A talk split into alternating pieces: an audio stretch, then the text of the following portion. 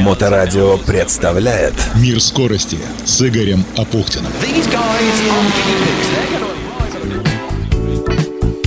Приветствую, это Игорь Апухтин и «Мир скорости». Самые интересные истории из мира моторов, которые приводят в движение технику, которая ездит, плавает и летает. Теперь программа «Мир скорости» выходит при поддержке научно-производственного объединения «Акваинж», которое занимается чистой водой и выводит на чистую воду поселки, города, домохозяйства и крупнейшие промышленные предприятия. А еще строительство под ключ очистных сооружений и станций водоподготовки с гарантией качества очищенной воды. Как говорит основатель компании, ветеран трековых автогонок Олег Трескунов, компания вышла на следующий уровень развития, который подразумевает работу с крупнейшими промышленными предприятиями. Это прежде всего нефтехимический комплекс, а также проекты по участию в крупных инфраструктурах туристической отрасли.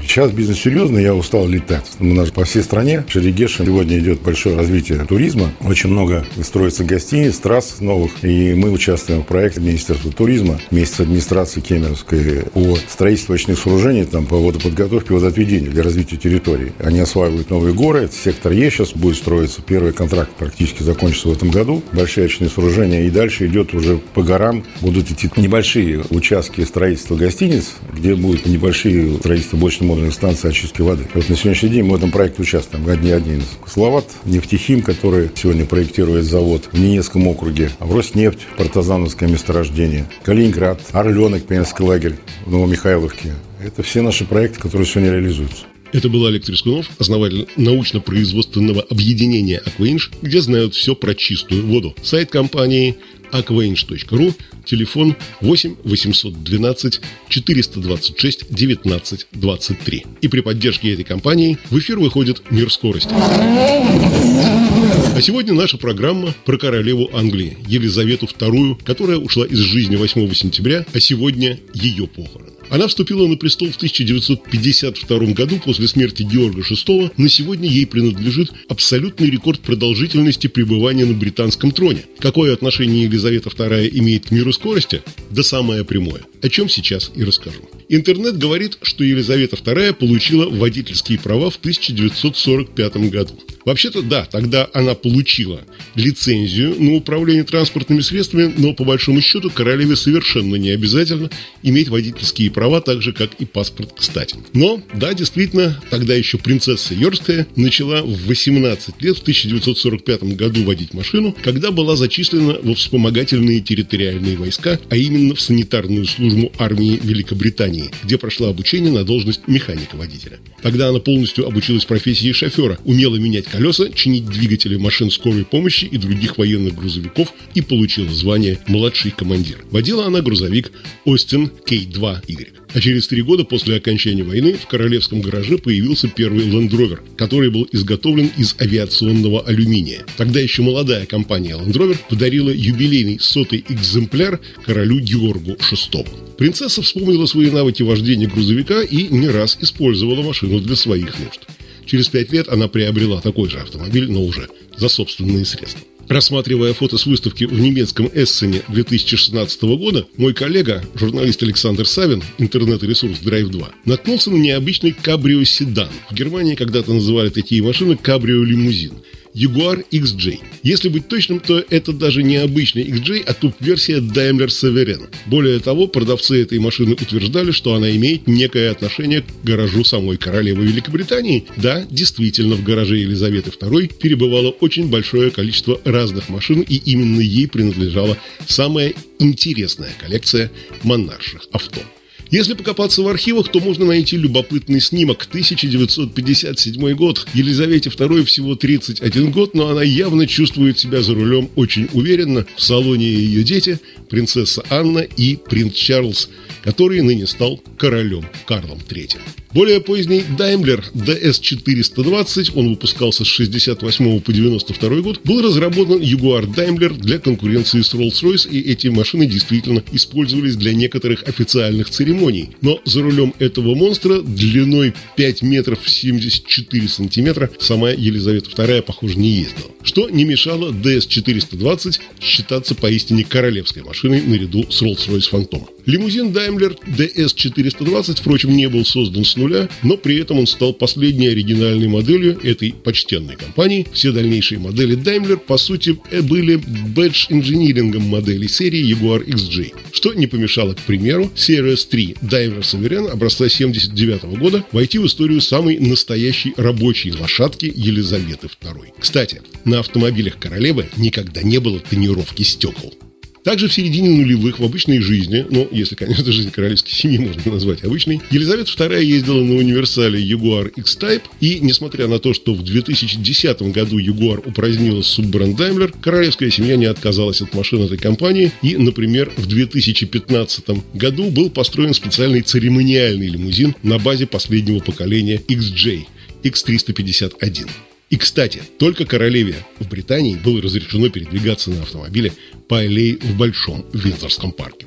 Официальные визиты королева совершала на Бентли. Эти автомобили считались основным транспортом Ее Величества официально. Во время торжественных выездов используется Бентли Стейт лимузин с мотором V-образной восьмерка, объем 6,75 литра. Королева обычно ездила на нем вместе с водителем и с сопровождающими лицами, однако самостоятельно ее не раз видели за рулем роскошного Бентли Бентайга, который был преподнесен ей в подарок по случаю начала изготовления этой модели в 2015 году. Первая машина, сошедшая с конвейера, отправилась служить в шотландские владения королевы в Абердиншире, где автомобиль использовался для охоты. Вот тогда ей было 92 года, и она пообещала не выезжать на этом внедорожном снаряде с мотором мощностью 608 лошадей на дороге общего пользования. У него, кстати, разгон до сотни 4,1 секунды. Намного подробнее об этих историях на страницах Drive 2 рассказывают мои коллеги Александр Савин, Андрей Голубев и мои коллеги на других ресурсах. Естественно, королеву возили не только на английских машинах. Например, несколько раз она э, была замечена в оригинальном 600-м Мерседесе поколения W100, но это было в гостях за пределом Британии. И, кстати, однажды мне довелось побывать в Литве, наверное, лет 10 назад, может быть, чуть побольше, в Вильнюсе на праздновании Дня Республики. Там я встретился с десятикратным чемпионом СССР по ралли Стасисом Брунзой. После того, как он отошел от спорта как профессиональный гонщик, он занимался банковским бизнесом, был советником президента по вопросам безопасности движения, и ему же принадлежала единственная в Европе официально зарегистрированная Международной автомобильной федерацией коллекция кадиллаков. Но во всей автомобильной коллекции Стасиса были и другие машины, в частности, тот самый 600-й Мерседес-лимузин, на котором Елизавету II возили во время ее визита в Литву.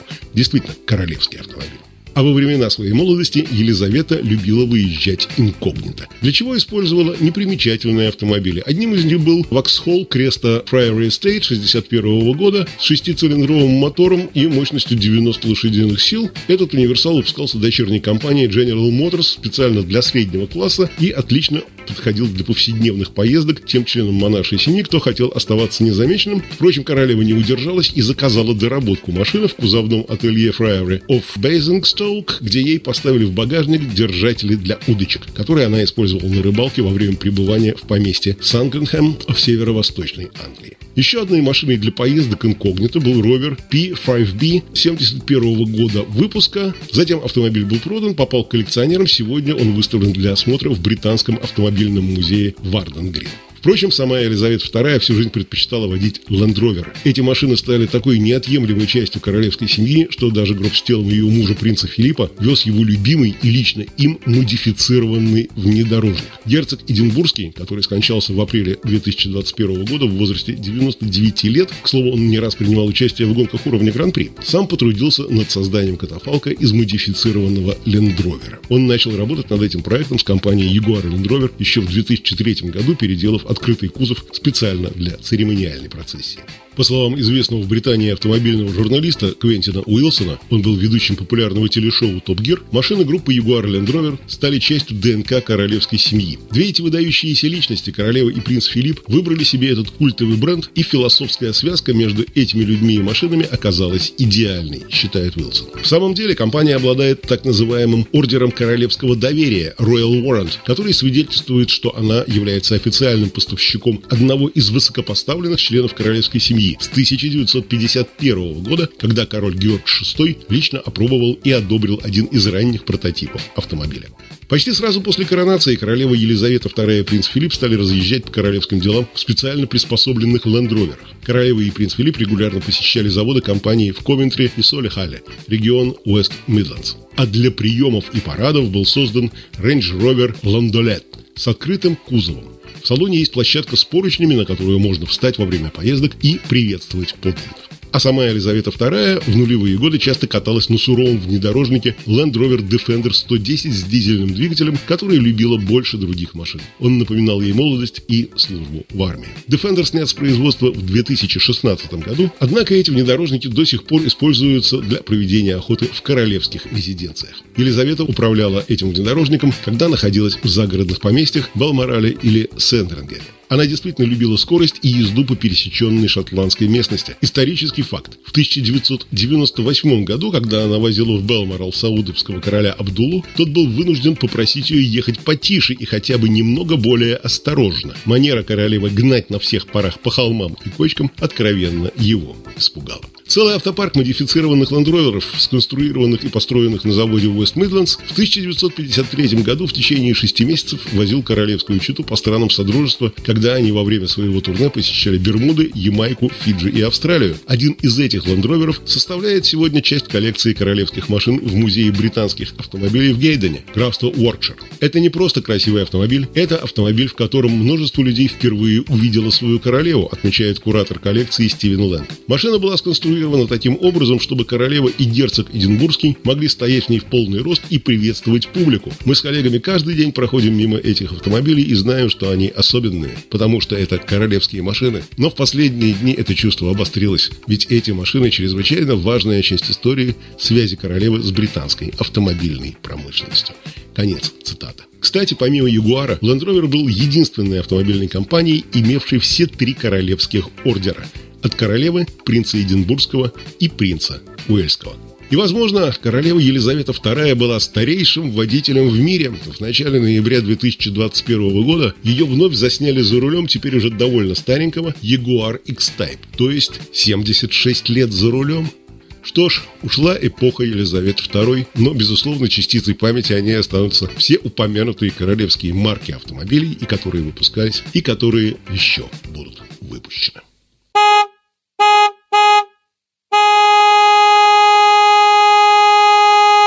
Это была программа «Мир скорости», которая выходит каждый понедельник в 15 часов при поддержке научно-производственного объединения «Акваинж», которое занимается очисткой природной воды из сточных вод в Санкт-Петербурге и на всей территории Российской Федерации и строит под ключ очистные сооружения и станции водоподготовки с гарантией качества очищенной воды. Удачи нам всем!